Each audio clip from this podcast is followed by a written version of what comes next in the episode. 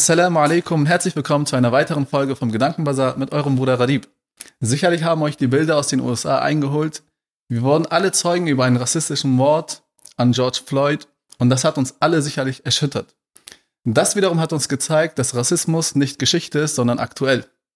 Deshalb haben wir zwei sehr besondere Gäste eingeladen, mit denen wir über das Thema Rassismus diskutieren wollen und aus ihren Lebenserfahrungen profitieren wollen und wissen wollen, wie es einem ergeht, mit solch einem Problem konfrontiert zu werden. Auch wollen wir darüber sprechen, wie der Islam es geschafft hat, den Rassismus aus den Köpfen der Menschen zu nehmen. Unsere zwei Gäste sind die Schwester Alisa ist heute bei uns und der Bruder Fares. Assalamu alaikum. Herzlich willkommen. Salam. Wie geht's euch? Inshallah geht's euch gut? Alhamdulillah, uns geht's sehr gut. Vielleicht könnt ihr mal, oder können wir mit der Frage anfangen, wie es euch ergangen ist, als ihr äh, das Video gesehen habt mit George Floyd? Also, als ich das Video gesehen habe, ähm, was, also überkam es mir, also es war sehr, sehr traurig, als ich es gesehen hatte. Ich habe, ähm, es gab ja unterschiedliche Videos, die mhm. zur Verfügung gestellt wurden. Es gab Videos von unterschiedlichen Perspektiven. Und ähm, als ich dieses Video sah, überkam ich natürlich auch, ähm, ich habe mich ja schon etwas relativ länger äh, mit der Thematik befasst. Und Rassismus innerhalb der USA ähm, die Rassentrennung in der USA gab es auch erst seit 1964. Und somit denke ich auch einerseits, dass dieses Thema Rassismus innerhalb der USA einfach noch so stark mhm. und präsent ist.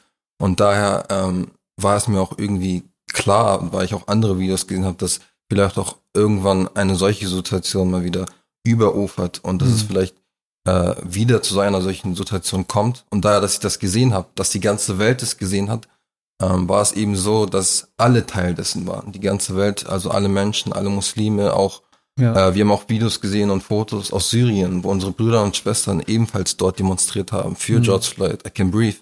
Und das waren alles Dinge und Dinge, die ich aufgenommen habe. Und ähm, ja, ja, es hat mich sehr betroffen.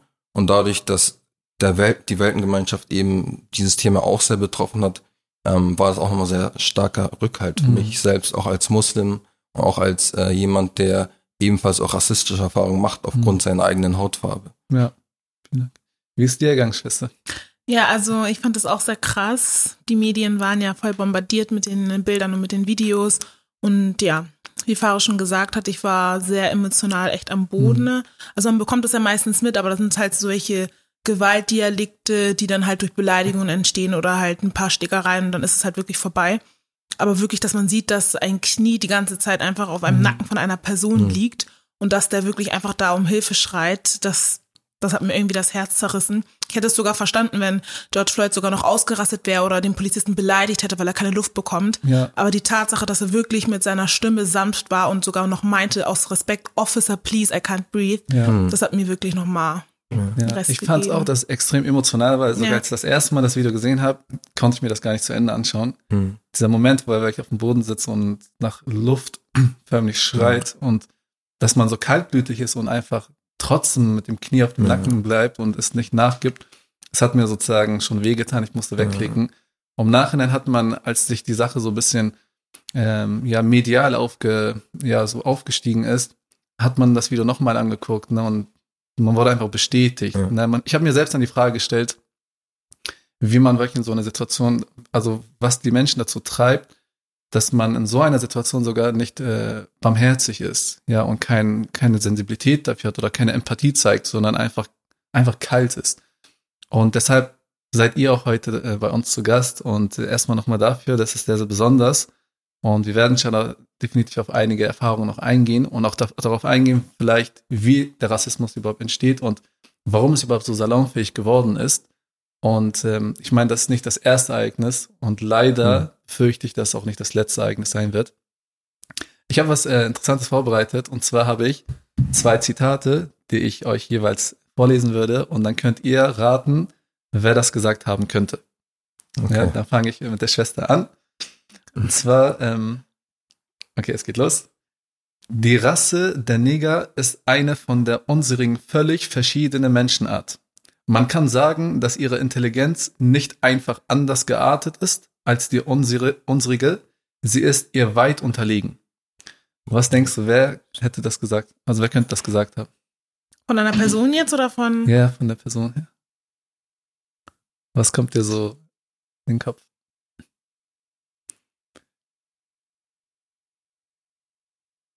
Mhm. Also man könnte sich vielleicht denken, okay, jemand, der dumm ist, jemand, der gar keine mhm. Ahnung von der Welt hat. Jemand, der keine Erfahrung hat. Ja. Ich, ich könnte mich auf jeden Fall auch dazu äußern, da mir das. Da, zu dir kam ich doch gleich. Okay. Du wirst deine Chance auch bekommen. Okay. also speziell jetzt eine Person oder einfach nur. Egal was dir, was denkst du? Also ich denke einfach, dass es eine Person gesagt hat, die kein Wissen hat. Mhm. Sagt dir der Name Voltaire etwas? Nee. Philosoph. Ja, Philosoph, der wirklich das Abendland eigentlich auch stark geprägt hat. Also nicht irgendjemand, sondern ein Denker. Ne? Ein Denker, der die, das, äh, wie soll man sagen, die intellektuelle Säule der Gesellschaft auch irgendwo darstellt. Ja, er hat das gesagt. Okay, das ist, das ist eigentlich schockierend, oder? Ja, das ist schon krass. Okay, dann kommen wir jetzt zu dir, aber das betrifft Deutschland ein bisschen näher sogar. Und zwar, in den heißen Ländern reift der Mensch in allen Stücken früher, erreicht aber nicht die Vollkommenheit der, der temperierten Zonen. Die Menschheit ist in ihrer größten Vollkommenheit in der Race der Weißen. Die gelben Indianer haben schon ein geringeres Talent, die Neger sind weit tiefer und am tiefsten steht der Teil der amerikanischen Völkerschaft. Was denkst du, von wem könnte dieses Zitat kommen? Ähm, also ich selbst kann mir jetzt nicht genau vorstellen, von wem das Zitat kommt. Du hattest, glaube ich, erwähnt gehabt, dass es ähm, auch was mit Deutschland zu tun hat. Ähm, ich denke mal, dass es eine Persönlichkeit ist, weil wenn man sich auch die deutsche Geschichte anschaut, dann, ähm, wie alt ist das Zitat? Kriege ich die Information vielleicht? Ähm, das ist schon ein bisschen älter. Ist schon ein bisschen älter. Ja. Okay.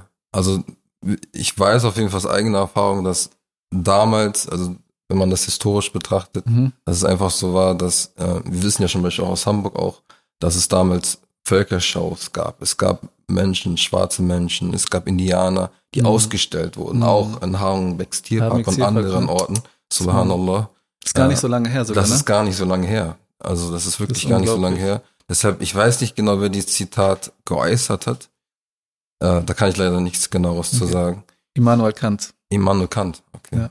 Er so, sagte ja. sogar in einem anderen Zitat, er sagt, jemand, der von oben bis unten schwarz ist, kann nicht intelligent sein. Subhanallah. Das, das ist ja die. Das klingt wirklich Gänsehaut, ne, ja. wenn man das hört. Das ist krass. Aber das Heftige ist ja auch, dass äh, auch andere Größen. Ich habe vor kurzem auch schon mal ein Video gesehen. Es gab jemand, der den Mo no äh, Nobelpreis bekommen für einen gewissen. Das Video habe ich auch gesehen. Genau. Äh, und er hat in einer amerikanischen Show äh, sich geäußert. Ich glaube, das ist sogar 1970 oder so mhm. in dem Dreh. Und er sagte zum Beispiel auch, er hat auch Aussagen getätigt, dass der schwarze, also dass Menschen schwarzer äh, Abstammung mhm. sozusagen mhm. sterilisiert werden sollten, dass sie ihre Nachfahren nicht weiter nach weiter nach außen mhm. tragen sollten, etc. Und ähm, diese Rassenlehre, ähm, wir sehen ja auch heute schon mal, sei es im Rostock etc., gibt es ja noch Menschen oder ähm, damals war es ja wirklich so, ich weiß nicht genau, wie sich diese Lehre genannt hat, mhm. aber die Menschen haben ja auch wirklich geglaubt, dass die weiße Rasse den Mensch, schwarzen Menschen gegenüber mhm. überlegen ist. Mhm. Diese Hochmütigkeit der weißen Rasse anderen gegenüber. Ja. Heutzutage sieht man den Blick zum Teil immer noch, wie sozusagen die westliche Gemeinschaft Afrika oder andere Völker betrachtet. Sie erheben sich, wir sagen, wir haben die Zivilisation hervorgebracht. Mhm. Wir haben euch ähm, mit eingebunden, kann man so mhm. sagen. Ihr sollt uns gegenüber dankbar sein, etc. Und ja. äh, das sieht man zum Beispiel aus diesem Zitat noch heraus, dass dieses Gedankengut eigentlich immer noch äh, in den Köpfen heutzutage Leider. immer noch äh, ähm, ja. vertreten ist, was sehr, sehr traurig ist. Ja. Und ähm, also ich meine, Immanuel Kant und viele weitere, ja. es gibt auch, ich meine, selbst der deutsche ähm, Dichter Schiller, ne, den kennt man auch mit seinen rassistischen Aussagen und so. Also wenn wirklich so die Grundlage also Personen, auf die man immer hochschaut, in der Schule kriegt man sie immer zu hören, ne? man redet über sie im Philosophieunterricht etc. Aber dass sie einfach richtig, richtige Rassisten waren. Ja. Zum Beispiel George Washington, der erste Präsident Amerikas, sagte, ich kann mir nicht vorstellen, dass in Zukunft die Weißen und die Schwarzen auf einer Ebene also sozusagen gleichwertig äh, werden ja. würden. Ja. Und dann sollte man sich leider nicht wundern, wenn am Ende des Tages heute das Thema immer noch so ja. brisant ist. Ne? Ähm, vielleicht können wir damit anfangen, dass ihr mal eventuell über eure eigenen Erfahrungen spricht. Ähm, was habt ihr bisher so erlebt ne? und wie ist euch dabei so ergangen? Also, ich würde jetzt einfach mal anfangen. Ähm, also bei Rassismus oder bei rassistischen Erfahrungen, die man gemacht hat, sind ja, die sind ja stets mit starken Emotionen in Verbindung. Deshalb prägen sie auch mich oder andere Menschen, die eben starke, diese Erfahrung gemacht haben, sehr stark, auch im Charakter her. Und ich kenne auch einige Menschen, die eben auch dadurch ähm, ein sehr, sehr abgeneigt sind anderen Menschen gegenüber, anderer Hautfarbe etc., aufgrund dessen, welche rassistischen Erfahrungen sie gemacht haben. Und wenn ich auf mich zurückgreifen würde, auf meine eigene Geschichte, dann ist es so, dass es relativ früh angefangen hab, hat, äh, wo ich dann wirklich darüber nachgedacht habe, okay, ich werde vielleicht anders behandelt, weil ich anders aussehe. Ich habe damals Fußball gespielt, äh, da war ich glaube ich zehn, im Alter zehn bis zwölf. Und da war es so, dass ich zum Beispiel von zwei äh, Fußballkameraden oftmals als äh, schwarze Kartoffel bezeichnet wurde etc. Und es kam ein, einmal zu einem gewissen Ereignis und ähm, das war so der erste Moment, wo ich wirklich physische Gewalt angewendet habe. Also ich selbst bin wirklich sauer geworden. Ich weiß nicht, ob ich gefault wurde etc. und nicht ausgelacht wurde, aber das war so ein Moment in meinem Leben, auf den ich zurückgreifen kann, wo ich gemerkt habe, okay, da habe ich mich ungerecht behandelt gefühlt aufgrund meiner Hautfarbe. Und auch in der Schule war es zum Beispiel so, aber in der Schule ist es eher so, dass die Menschen mit dem Schwarzsein etwas verbinden. Du musst ein gewisses Bild entsprechen. Der Schwarze ist der Sportler. Der Schwarze sieht, äh, keine Ahnung, es, es gibt Stereotypen, die sozusagen immer dem schwarzen Menschen übergestülpt werden. Du musst immer dieses Bild, äh, du musst diesem Bild entsprechen. Dann bist du, sonst bist du nicht schwarz, kann man so sagen. Du sollst lustig sein, du sollst Sport machen, du sollst, keine Ahnung, Chicken Wings essen, du sollst, also es gibt wirklich zahlreiche Dinge, mit denen Menschen das Schwarzsein verbinden. Und das sind eher Dinge, die mir also mit mir konfrontiert wurden. Und ich selbst von, mein, von meiner Wesensart selbst eher eine ruhigere Persönlichkeit. Und wenn man dann eben solche Stereotypen nicht erfüllt, dann ähm, werden sie einem irgendwie zum Verhängnis, weil die Leute dann eben anders mit dir umgehen, weil die sagen, okay, du entsprichst nicht diesem Bild, diesem Schema. Und auch in der Oberstufe habe ich eine ähnliche Erfahrung gemacht, was ich ähm, in der Oberstufe war es so, die Menschen sollten ja eigentlich gebildet sein, die sollten Erfahrung haben im Umgang mit anderen Individuen. Und bei uns war es so, dass viele von anderen äh, Schulen kamen und die Klasse so gebildet hat, das Profil. Und da waren einige meiner Klasse, die eben ein Kumpel von mir, der auch in meiner Klasse war, eben sehr rassistisch gegenüber waren. Die sagten, die kamen sogar einmal und haben über seine Hand gestrichen und gesagt, das geht ja gar nicht ab. Also so wirklich eine solche rassistische Erfahrung hat er widerfahren. Ich habe es selbst gehört und gesehen und sind dann wieder zurück am Platz gegangen, haben gelacht. Was soll er in diesem Moment machen? Soll er aggressiv werden? Soll er ihn schlagen? Was soll er machen? Und das sind so äh, Situationen, äh, mit denen andere oder Leute in unserer Community einfach äh, betroffen sind. Und ähm, ja, das ist subhanallah sehr, sehr traurig. Und ja. das sind so Erfahrungen, die ich zum Beispiel gemacht habe innerhalb meines Lebens. Vielen Dank. Bei dir, Schwester? Ja, also wie Farah schon erzählt hat, also man bekommt eigentlich sehr oft was von Rassismus mit. Und es fängt halt schon im Kindergarten an, dass den Kindern im Kindergarten halt schon beigebracht wird, ja, okay, schwarz das ist die Farbe der Dunkelheit, die Farbe ist böse mhm. und weiß ist natürlich rein, hell. Und da fängt es natürlich schon an, wenn dann so ein Kind dann irgend so einen Schwarzen im Bus oder so sieht, dann fängt es da schon an, okay, der ist jetzt dunkel, was soll das jetzt bedeuten? Oder auch in der Grundschule, das kennt jeder, wer hat Angst vom schwarzen Mann oder das Licht mhm. wird ausgemacht. Oh, Alisa, man sieht dich ja gar nicht, wo ich mir denke, dich sieht man auch nicht in der Dunkelheit. Also es macht eigentlich mhm. gar keinen Sinn. Und auch in der Oberstufe, ich habe mich immer schon unberecht behandelt gefühlt und Alhamdulillah, keine Ahnung, also die ganzen Sachen haben mich zu der Person gemacht, die ich heute mhm. bin. Also ich bin eine sehr starke, eine offene Person.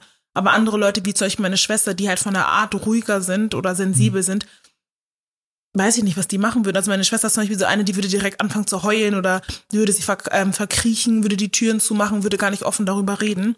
Und das ist auch manchmal so, finde ich, so der Fehler. Es wird immer gefragt, so, wie empfindest du Rassismus oder wie ähm, hast du ähm, Rassismus erfahren, aber manchmal auch die Frage einfach zu stellen, so was macht Rassismus eigentlich mit einem? Mhm. Und das mhm. merke ich zum Beispiel so, ich war wirklich so eine Zeit lang, wo ich nichts für die Schule getan habe, weil ich mir dachte, mhm. ich bin schwarz und ich sehe das für mich sowieso immer noch mal als Nachteil, weil ich mir denke, erstens, ich bin schwarz, das hassen die Menschen. Zweitens, ich trage ein Kopftuch, nochmal Islam, das heißt genau. zwei in ein. Ja. Mhm. Bei mir. Das heißt, warum soll ich mich überhaupt anstrengen für die Schule? Warum soll ich mein Abi machen? Weil ich werde sowieso nicht meinen Wunschberuf ausüben können. Mhm. Und das finde ich schon krass, wenn man nicht mit 14 oder mit 15 und das ist auch meine Angst, meinen Kindern wirklich beizubringen, dass mein Kind immer noch anders ist. Und das ist mhm. auch schwer, Kindern beizubringen, weil ich bin genau wie du in den Kindergarten gegangen, ich habe genau wie du die Grundschule gemacht, ich habe wie du die Schule gemacht, ich habe mein Abi gemacht, ich habe studiert. Warum bin ich anders? So, und ich kann es vielleicht jetzt verstehen, Rassismus, aber einem Kind das zu erklären, das kann mhm. auch wirklich einem Kind die Motivation Definitiv. wegnehmen. Mhm. Und das fängt auch an, was mich halt am meisten stört, ist dieser Rassismus, der nicht so offen ist. In Amerika ist es wirklich mhm. schon offen, du bist schwarz, wir, wir mögen dich nicht. Oder you're black, I don't like you. Aber hier ist es so dieses hinterhältige Rassismus. Zum Beispiel in der Schule damals, du gehst vorbei und alle sagen, oh, mir ist so schwarz vor Augen. Keiner mhm. checkt es, aber in dem Moment check ich es, weil Hast ich weiß, was damit gemacht? gemeint. Genau, mhm. die Erfahrung habe ich gemacht. Und damit hatte ich sehr oft zu kämpfen, auch bei den Lehrern, weil ich bin so oft zu den Lehrern gegangen, die mich gar nicht ernst genommen, bei denen man sagt, ach Alisa, komm, ach komm, aber ich weiß, warum die das sagen. Oder Obama. Oder ein Lehrer auch, mhm. ja, da war ich halt laut und bin ein bisschen ausgerastet und dann kam der Spruch, oh Gott, jetzt haben wir hier echt die negativen Schwingungen, weil einfach der Begriff Neger in, in diesem Satz drinne ist. Und das sind so welche Sachen, die mich stören. Das fängt auch in der Grundschule an, wo ich mit den Kindern arbeite. Oh, du Schoko, oh, du Brownie, oh, du bist Kaffee, oh, du bist Schokolade. Das fängt schon klein auf und ich finde es mhm. einfach nur schlimm, dass ich. unsere Geschwister oder unsere Kinder einfach später damit leben müssen. Also ich kann mir das sehr, sehr gut vorstellen. Ich meine so, beispielsweise, wenn man so den, die aktuelle politische Situation bezüglich den Muslimen sich anschaut, es herrscht ein gewisser Druck, ne? Weil also allein die 53 Prozent der deutschen Bevölkerung haben Angst vor dem Islam. Mhm. Und das färbt ja natürlich auf die Persönlichkeit. Manche gehen eher in die Verteidigungsposition, dass man wirklich sich schämt, in der Öffentlichkeit zu sagen, zum Beispiel Muslim und so. Mhm. Das heißt, es, es hat einen Einfluss auf die persönliche Entwicklung. Wie, wie bist du zum Beispiel damit umgegangen oder wie seid ihr damit umgegangen, dass wenn von außen immer solche Aussagen kommen, was für einen Effekt hat das oder Auswirkungen hat es auf die eigene Persönlichkeit gehabt? War man dann wieder viel, wie soll ich sagen, ruhiger? Ja, hatte man Angst gehabt, mhm. was zu sagen? Oder war man trotzdem mutig, offen? Also am Anfang war ich, habe ich wirklich den Fehler gemacht in der Stadtteilschule, ich glaube, das war Klasse 9, 10, da kam ich gar nicht damit klar. Also ich mhm. konnte damit einfach nicht umgehen. Ich habe mich einfach unberecht behandelt gefühlt. Ich habe auch sehr oft immer den Satz gebracht, nur weil ich schwarz bin, kommt das jetzt nur, weil ich schwarz bin. Und manchmal habe ich auch das Gefühl, dass die Leute gar nicht richtig rassistisch sind, aber da die was gegen den Islam haben und dann auch noch, mehr, auch noch merken, okay, Alisa, die ist auch noch schwarz. Mhm. Das heißt, wir haben einfach zwei und wir attackieren sie einfach jetzt über beide Themen. Mhm. Und am Anfang kam ich gar nicht damit klar. Also ich war mhm. sehr aggressiv, ich habe auf Kinder eingehauen, was auch dazu geführt hat, dass ich zum Beispiel nicht mehr auf die Klassenreise durfte. Mhm. Aber im mhm. Nachhinein, wenn ich mich mehr mit dem Islam beschäftigt habe und auch mich mit, mit mir selber, wo ich dann merke, okay, der Islam kennt eigentlich keinen Rassismus mhm. und dass man einfach ruhig bleiben sollte und jeden einfach so behandeln sollte, wie man selber behandelt werden möchte, dann glaube ich, denkt man so mehr nach und ist dann halt ruhiger. Aber auch nicht jede Person kann wirklich in so einer Situation ruhig bleiben. Ja. Das muss man wirklich lernen und ja. Mhm. Also bei mir ist zum Beispiel so, dass ähm, als Schwarzer oder als jemand, der nicht direkt als ein Muslim wahrgenommen wird. Heute habe ich mein Jalababa und ich habe äh, die Gebetsmütze an.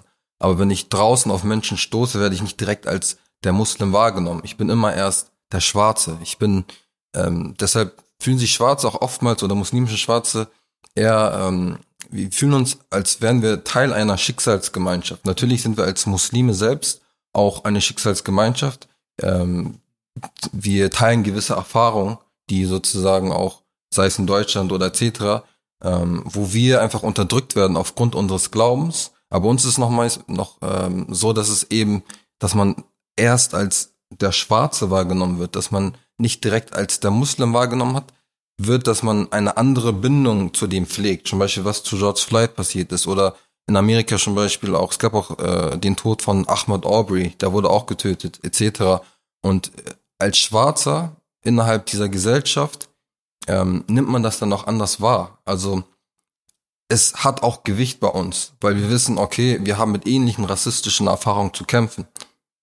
Deshalb betrifft es uns auch stark, wenn jetzt äh, zum Beispiel jetzt jemand gestorben ist, der auch dunkelhäutig ist. Natürlich auch, wenn unsere Muslime und Schwestern in anderen äh, Ecken der Welt sterben. Das ist sehr, sehr traurig, subhanallah. Unsere Brüder und Schwestern, wir sind ähm, eine Gemeinschaft. Wir sind ein Mauerwerk und wir sollten zusammenstehen. Aber genauso ähm, sind wir auch als Schwarze, also sag ich mal als Dunkelhäutige, sehen wir uns auch, sag ich mal, als eine Teil, als Teil einer Schicksalsgemeinschaft, kann man so sagen, weil wir nicht direkt als der Muslim wahrgenommen werden. So sehe ich das und das sieht man zum Beispiel auch an Aktionen, äh, wo zum Beispiel in Hamburg waren 15.000 auf der Straße und da waren auch Schwestern dabei, Ja. Ähm, genau. Ja, also wie, wie sieht das zum Beispiel aus, wenn man, sag ich mal, sowas erfährt? Ne? Gibt es da Rückhalt für euch selbst? sei es innerhalb der Familie, sei es zum Beispiel, dass ihr auch in den Moscheen seid, ne? Innerhalb mhm. der muslimischen Community vielleicht, dass man dahingehend vielleicht Unterstützung bekommt. Oder wenn man einfach, sag ich mal, das Bedürfnis hat, äh, sich an jemanden zu wenden. Gibt es da eine Ansprechperson oder gibt es da Muslime, an die sich man wenden kann? Oder mhm. was habt ihr zum Beispiel in Erfahrungen diesbezüglich gemacht? Also ich finde jetzt konkret eine Ansprechperson jetzt nicht, aber mir hat einfach so diese Gemeinschaft allgemein der Moschee geholfen. Wir sind, glaube ich, über 200 oder 250 Kinder und Jugendliche in unserer Gemeinde. Und das hat mir so geholfen. Ich wusste, okay, Montag bis Freitag bin ich jetzt in der Schule, bin mit Weißen umgeben, erlebe vielleicht ein paar rassistische Sachen, komme dann nach Hause, bin halt traurig. Aber so, dass ich dann wieder in meine Gemeinde gehe und wieder meine farbigen mhm. Brüder und Schwestern sehe und einfach weiß, okay, hier bin ich wirklich zu Hause. Und das fand ich immer so traurig, dass ich mich erst zu Hause gefühlt habe, wenn ich halt dort war, weil ich mhm. einfach nur wusste, okay, hier sind wir alle gleich, hier kann keiner sagen, ja, du Schwarzer, weil er es selbst ist. Ja. So, mhm. und das war, glaube ich, so unser, unser Dach über so einen Kopf, dass wir einfach wussten, okay, wir haben am Wochenende wirklich mhm. diesen Ort, Zufluchtsort sozusagen, wo wir hingehen können und wo wir einfach uns, wie wir selber halt fühlen, mhm. finde ich. Ja, also definitiv die afrikanischen Gemeinden oder die muslimischen Gemeinden, die wir haben, ähm, die eben westafrikanisch geprägt sind, die geben uns sehr viel Rückhalt. Die Leute, die wir dort treffen, die Familienmitglieder, die Freunde, die wir dort haben und diese enge Bindung, die wir zueinander pflegen am Wochenende, ähm, das sind auf jeden Fall Dinge, die uns sehr prägen und äh, da ist unser Bezugspunkt auch eher. Natürlich gibt es die noch in der Familie etc., aber da denke ich mal für mich auch ähm, bildet auf jeden Fall die islamische Gemeinschaft dieses äh, gemeinschaftliche einfach mhm. den besten und den nachhaltigsten Rückhalt. Ja. ja. ja. Was denkt ihr so, was könnt, also was denkt ihr eurer Meinung nach sind die Ursachen für Rassismus? Also ich weiß nicht, ich verbinde es, also auch irgendwie gerade, ähm, das ist so halt, äh, dass wir sie vorgelesen haben. Ich verbinde es irgendwie, ich weiß es nicht, immer wenn ich an Rassismus denke, denke ich immer an Neid. Ich weiß nicht warum, mhm. aber ich habe immer den Begriff Neid im Kopf, weil ich mir einfach nur denke, du hast eine Gruppe, ihr seid zum Beispiel weiße Menschen, ihr nennt euch zum Beispiel Deutschland, ihr seid eine Gruppe, aber da kommt dann jemand anderes, der auch was versuchen möchte, aber ihr gibt dieser Person gar nicht die Chance. Warum? Weil diese mhm. Person mhm. anders ist. Wo ich mir denke, wovor rennst du denn weg? Mhm. Weil wenn ich jetzt, sagen wir mal, ein krasser Sportler bin und da kommt ein anderer Sportler, dann ist, wäre meine Angst, warum ich ihn dementsprechend haten würde oder verjagen würde, da kann vielleicht besser sein als ich. Mhm. Und ich glaube, darum geht's einfach, dass sie das nicht abkönnen, dass einfach ein Schwarzer auch eine Führungsposition mhm. annehmen kann oder einfach gehört werden kann. Oder bei Bewerbungen, dass man, weiß ich nicht. Also ich glaube, hm.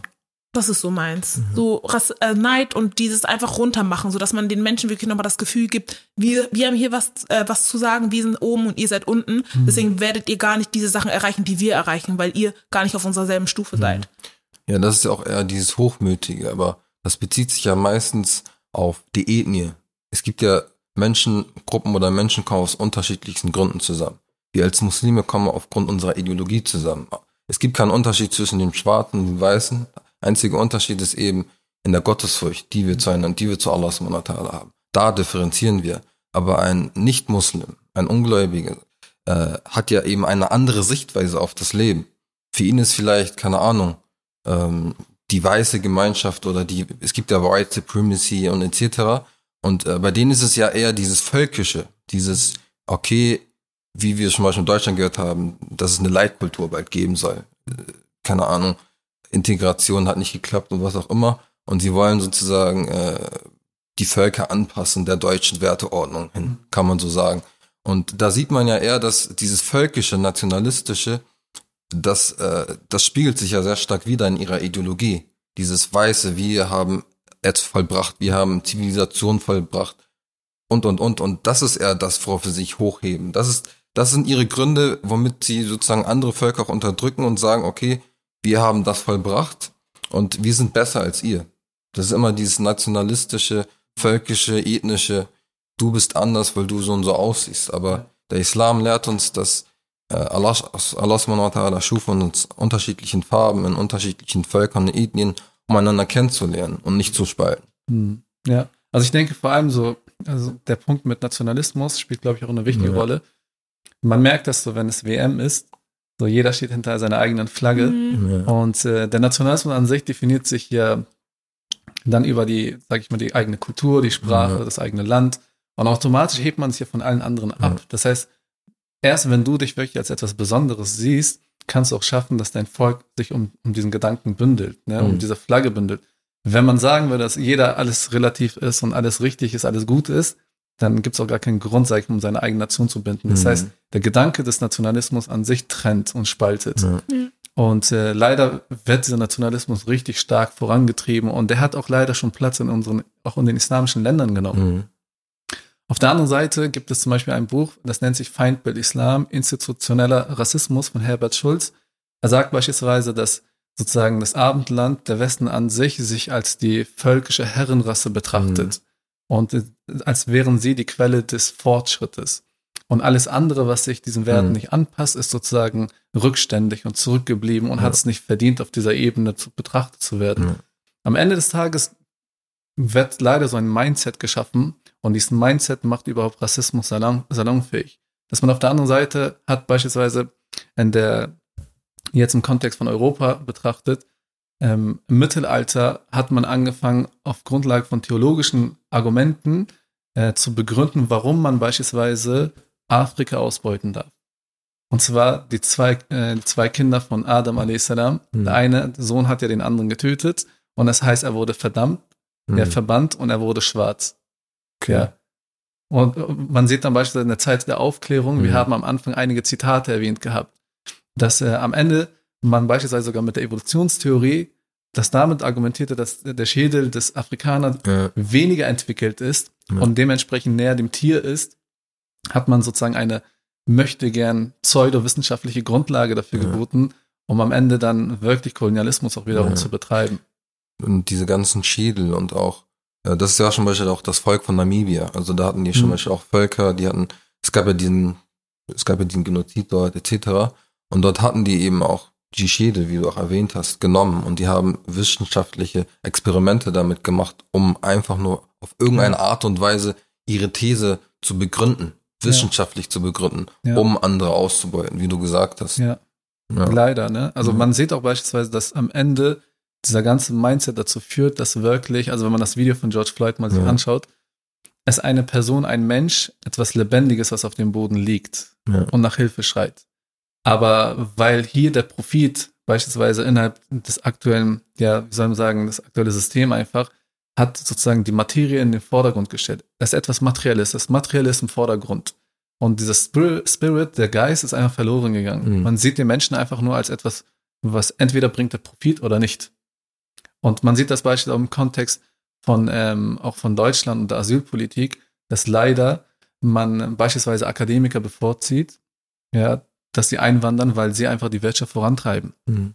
Dass man jetzt tatsächlich sogar selektiv, selektiv Leute aus der, aus der Türkei zum Beispiel, die darauf warten zu kommen, dann nimmt beispielsweise entscheidet man sich für die Jugendlichen, weil sie einfach viel mehr Manpower haben, um wiederum die Wirtschaft voranzutreiben. Es ist nicht das Menschliche, was im Vordergrund ist, sondern einfach das rein Materielle. Ja. Und natürlich, wenn man solche Gedanken so innerhalb der Gesellschaft streut und äh, leider man ähm, ja sozusagen man auch irgendwo die Gesellschaft an sich so freistellt, dass solche Gedanken entstehen können, mit, äh, mit dem Argument der Meinungsfreiheit, ja. ja, dann sollte man sich auch nicht wundern, dass am Ende Rassismus wirklich beständig ist und nicht aus den Köpfen irgendwie ausradiert wurde. Und deshalb sollten wir uns eigentlich immer mehr und auch tiefer Gedanken machen, woher, der, woher diese Krankheit eigentlich herkommt. Mhm. Weil es gab in den USA natürlich viele Unterschiede, also dieser Vorfall ist nicht der einzige. Ne? Es gab ja. auch in der Vergangenheit viele andere Sachen. Mhm. Und es gab Demonstrationen, die haben 20 Tage, 21 Tage angedauert und dann war es auch wieder weg. Ja vor allem jetzt im Kontext USA, es gibt bald Wahlen. Ich kann mir sehr gut vorstellen, dass dort einfach gewisse Parteien, die gegen Trump sind, das sogar instrumentalisieren und das unterstützen. Und wenn äh, der Hype vorbei ist, sage ich mal, dann ist das Thema gegessen. Und das Problem hat sich nicht gelöst. Ja. Das, das, was wichtig ist in Amerika, ist ja, dass jetzt ein struktureller Wandel herrschen muss, auch innerhalb der politischen Kaste. Und dass sich da viel verändern muss, auch rein mhm. strukturell gesehen. Aber in Amerika ist ja auch so, dass in den letzten, also in den letzten 60 Jahren die stärkste strukturelle Veränderung auch hin, hinsichtlich der Rassengesetze war ja auch wirklich in den 70er Jahren, da wo es eben zum Civil Rights Act kam, wo dann eben Rassentrennung ähm, ähm, aufgelöst wurde. Früher war es eben so, dass es getrennt, es gab, so wie im Apart Apartheidsregime in äh, Südafrika, es gab getrennte Becken, es gab getrennte Büste, es gab, also wurde wirklich selektiert. Es, es gab die Schwarzen, es gibt die Weißen, es gab Bereiche, wo die leben und wo, heut, wo die Menschen heute leben. Und das ist nur eine Generation her. Das heißt, dieses Mindset und äh, dieses ganze Denken, dass der Schwarze, der Weiße äh, dem Schwarzen gegenüber ähm, ja besser überlegen ist, vorgestellt ist, das hat sich immer noch in einigen Regionen äh, Amerikas immer noch sehr stark gefestigt. Also auch nach Social Media etc. Trotz allem gibt es immer noch sehr viele völkische Gruppen. und äh, andere Gruppen, wie wir auch in Amerika sehen können momentan, die zum Beispiel auch die Proteste nutzen. Die Stacheln zum Beispiel, es gibt, ich habe ich hab online auch nochmal, ich habe auch viele Berichte gelesen, wo drin, zum Beispiel auch drinnen steht und wo es auch Videos gibt, dass äh, gezielt äh, rassistische Separatisten zum Beispiel auch ähm, nochmal gezielt die Polizei anstacheln, etc., um Bürgerkrieg, äh, ähnliche Zustände auszulösen, wie zum Beispiel auch in Deutschland der, äh, einmal geplant wurde. Äh, ja. Es gab ja auch in Minden, da wurde ja, das, da bezog sich das auf den Islam. Mhm. Aber man sieht, dass diese Gruppen auch strukturell vorgehen, definitiv. Ja, ja. Und ähm, ja. Gibt es vielleicht, also inwiefern war zum Beispiel der Islam oder ist nach wie vor der Islam für euch eine Stütze, um damit umzugehen? Also der Islam ist, also mein Glaube ist definitiv eine sehr große Stütze, denn unser Prophet Muhammad sallallahu alaihi wasallam lehrte uns, dass es ähm, auch in seiner letzten Abschlussrede, die er vor seiner Oma gesprochen hatte, Abschiedsrede, ähm, dass es eben keinen Unterschied gibt zwischen den, zwischen den Araber oder Nicht-Araber, zwischen den Schwarzen oder den Weißen etc., außer in der Gottesfurcht. Und dadurch, dass wir äh, einander Brüder sind, dass wir einander zusammengeschweißt sind aufgrund unserer Ideologie und, und auch inshallah nach dieser Dunya, auch in der Achia miteinander äh, zusammen sein werden, sehen wir diese Welt ja eben nur als ein, äh, eine Brücke, als einen gewissen Weg, den wir ein, äh, gehen werden, gehen müssen. Und ich denke, dass es gab ja auch schon Aussagen von ähm, Malcolm X zum Beispiel auch, nachdem er die Hajj gemacht hatte, nach Nation of Islam, dass er auch Aussagen getätigt hatte, dass er gesehen hatte, er hat niemals eine, äh, eine solche Situation gesehen, dass schwarze, weiße, der weiße Bruder mit dem Chinesen etc. zusammenstehen äh, für den Dien. Also für den Dien, sowas hat er in Amerika einfach nicht gesehen.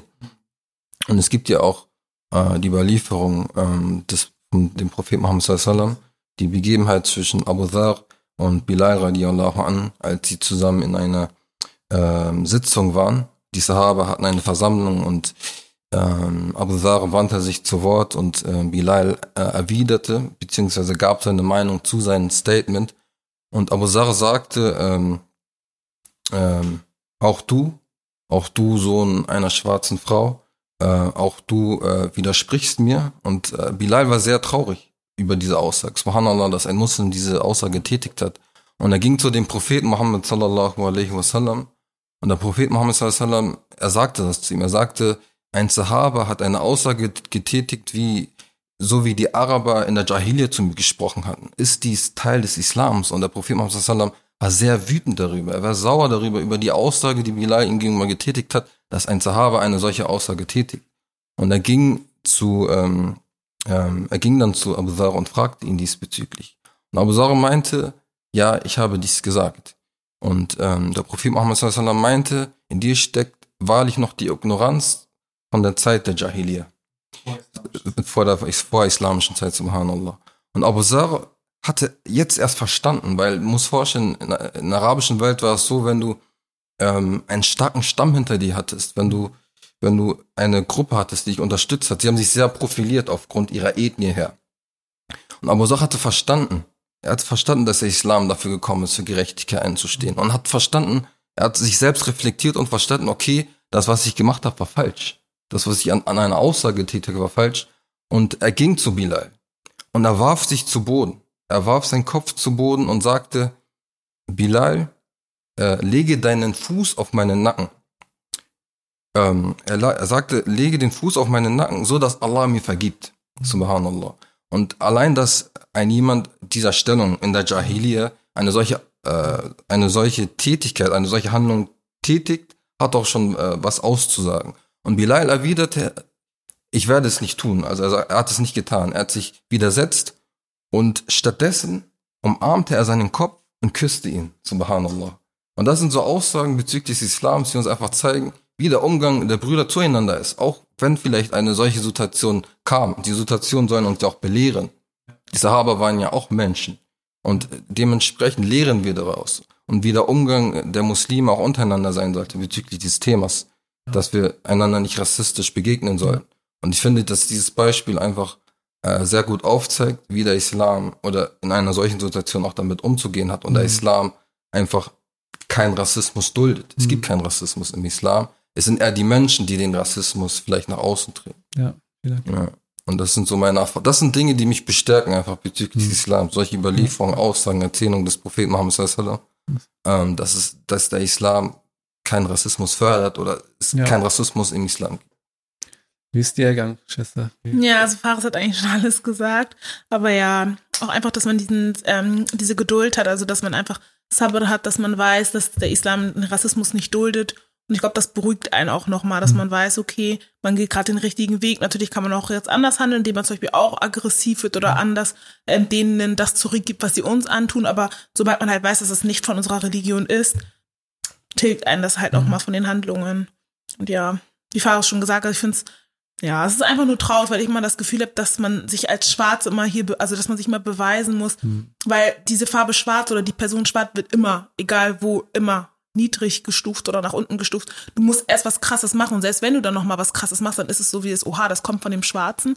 Oder mhm. immer dieses, oh, für eine Schwarze bist du eigentlich voll hübsch. Oder oh, du kannst gut singen für eine Schwarze. Das sind so welche Sachen. Auch letztens habe ich auch ein Video gesehen nach ähm, George Floyd.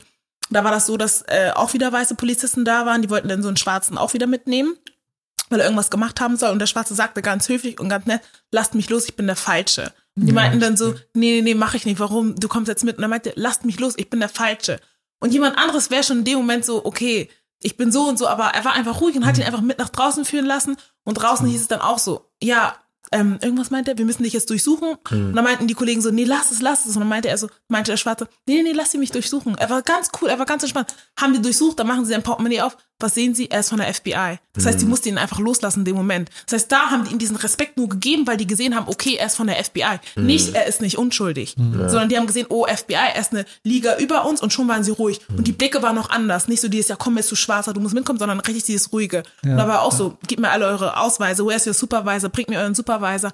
Und da merkt man schon, wenn du nichts hast, dann wirst du irgendwie nicht wertgeschätzt. Du musst eine gute Leistung machen oder generell, wenn Leute hören, oh, du studierst jetzt, oha, voll krass. Auch in der muslimischen Community schon mhm. so dieses, ich denke mir, wie Farah schon gesagt hat, mhm. er kann jetzt rausgehen und keiner würde jetzt denken, er ist jetzt Islam, mhm. er ist jetzt Muslim.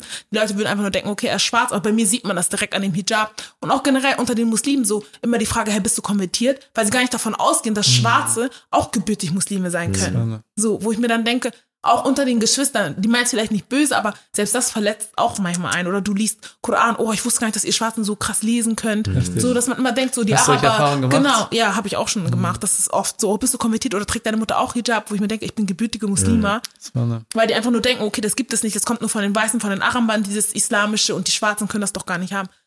Das ist halt so. Und das, ist echt so ein Paradox, ja, ne? Wenn man sich krass. den Koran anschaut, ja.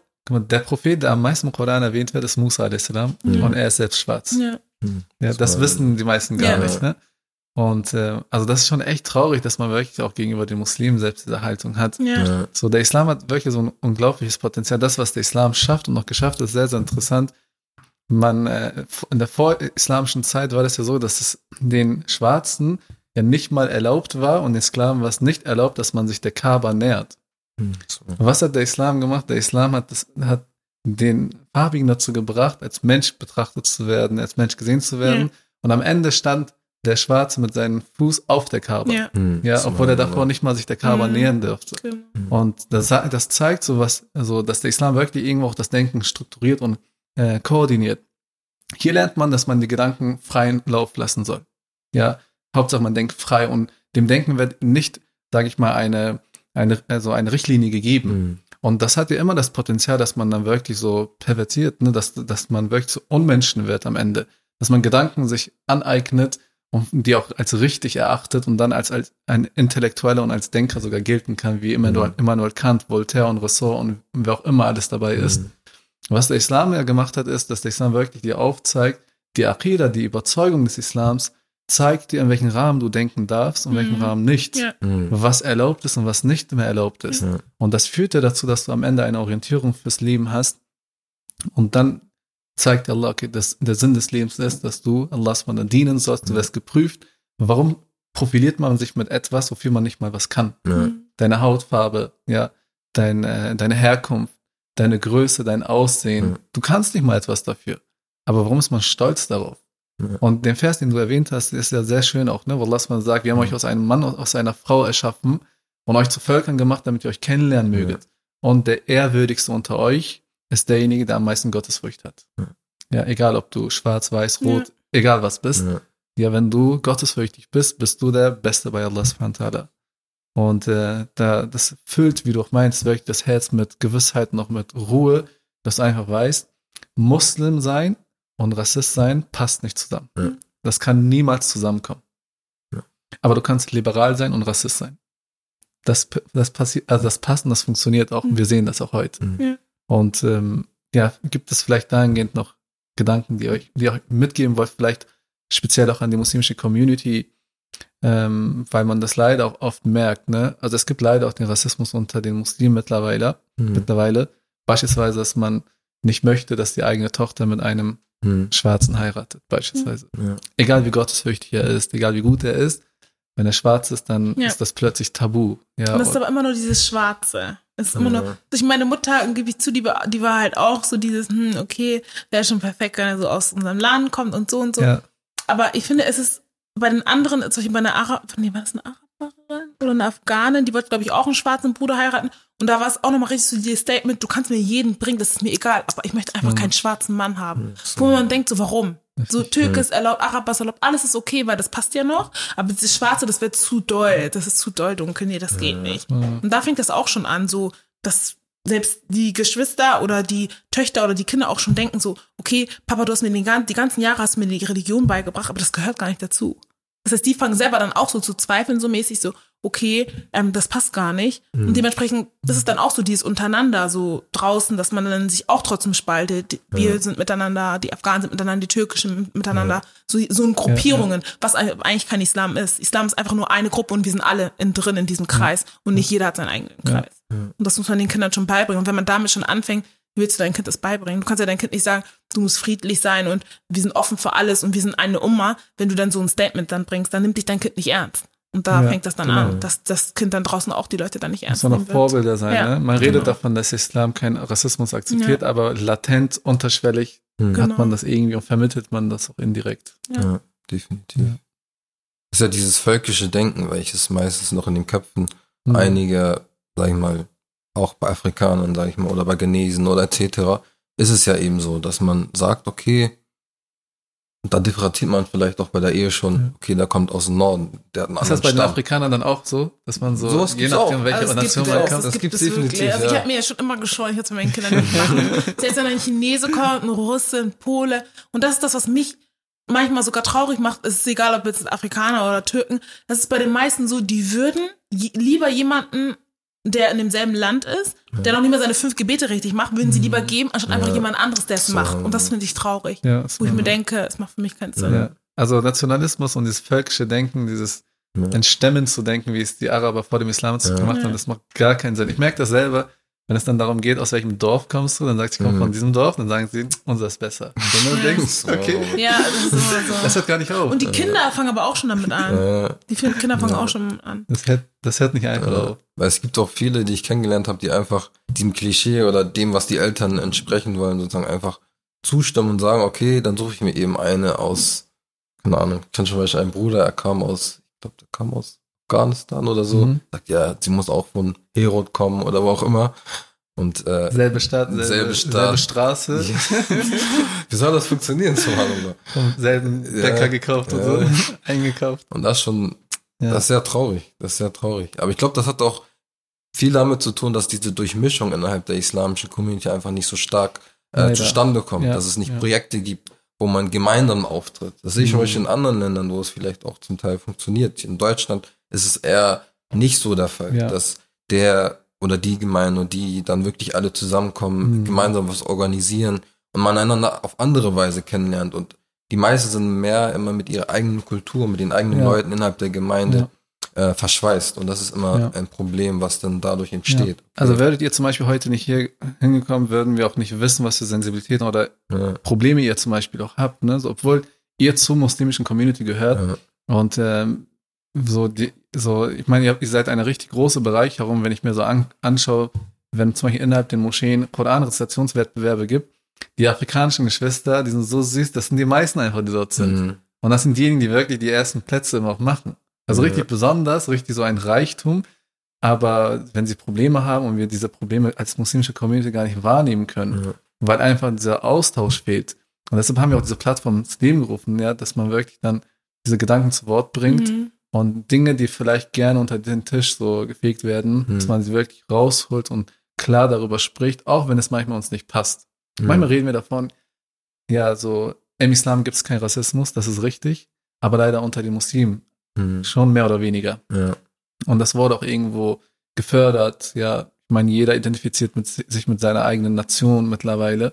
Und das muss man wieder abbauen. Und ich denke so, mit der Haltung, die Bilal radiallahu anhu angenommen hat, er ist jetzt direkt zu, äh, zu Muhammad gegangen, als er das von Abu Dar gehört mhm. hat. Warum? Um zu zeigen, Muhammad, du bist derjenige, der die Umma sozusagen zusammenhält. Mhm. Hier ist ein Problem, du musst es lösen. Ja. ja, dass er sich in der Verantwortung gefühlt hat, nicht einfach, okay, ich nehme es einfach auf mich, das ist eine Prüfung für mich. Okay, das ist eine Prüfung, wie du mhm. damit umgehst. Aber ob die Krankheit innerhalb der Community der Muslime weiter bleibt oder nicht, ist auch eine Prüfung. Ja.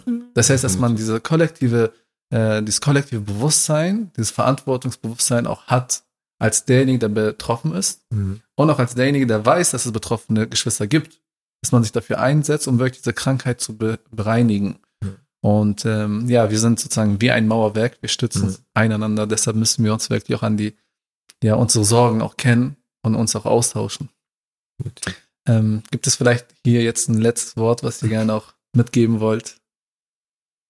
Dass einfach alle an uns arbeiten und wirklich uns überlegen, ob wir vielleicht selber manchmal rassistisch sind, auch den muslimischen mhm. Geschwistern gegenüber, wie man das vielleicht aus dem Weg mhm. räumen kann und wie man ein besseres Miteinander ja, ja. stabilisieren kann. Inshallah. Dass man vielleicht auch mehr Projekte innerhalb der muslimischen Community, vielleicht auch in Hamburg oder mhm. allgemein auch Großveranstaltungen mehr organisiert, wo einfach unterschiedliche Gemeinden mit eingebunden werden. Ein, man einander auf andere Art und Weise, vielleicht auch die eigene Kultur. Kultur der Islam verbietet ja keine Kultur, wenn es im Rahmen des Dienstes mhm. ist sozusagen. Und ähm, dass man einander auf andere Art und Weise kennenlernt, dass man sich mehr öffnet nach außen hin dass die Gemeinden nicht nur für sich selbst sind, sondern dass man wirklich nach außen mhm. hin äh, sich mehr äh, repräsentiert, auch der islamischen Gemeinschaft hin. Äh, denn die Oma hier in Hamburg ist auch groß, äh, subhanallah, und ja. ähm, dementsprechend denke ich mal, dass das schon ein großer Schritt nach vorne wäre, definitiv. Gerne, ja. Und dass jeder auf jeden Fall sich selbst reflektieren sollte, auch im Umgang vielleicht mit schwarzen Brüdern, Geschwistern, wie man mit gewissen Thematiken umgeht oder gewissen mhm. Thematiken. Und ähm, ja, ich denke, dass jeder mhm. sich selbst reflektieren sollte, darüber nachdenken sollte, äh, im Umgang auch zu seinen schwarzen Brüdern auch. Und ähm, genau, ja. Das, das, ähm, das würde ich auf jeden Fall als Rat mitgeben. Klar. Ja, mit der Hoffnung, dass wir inshallah als muslimische Community wachsen und dazulernen ähm. und äh, dann auch dieses Mindset des Islams auch unter uns und auch an die Gesellschaft herantragen, damit mhm. sich das Problem behebt, beenden wir dann diese Folge für heute und ähm, teilt inshallah unsere Beiträge und abonniert uns auf unsere Plattform, damit ihr keine Beiträge verpasst. In diesem Sinne, bis zum nächsten Mal. Assalamu alaikum wa rahmatullahi wa barakatuh.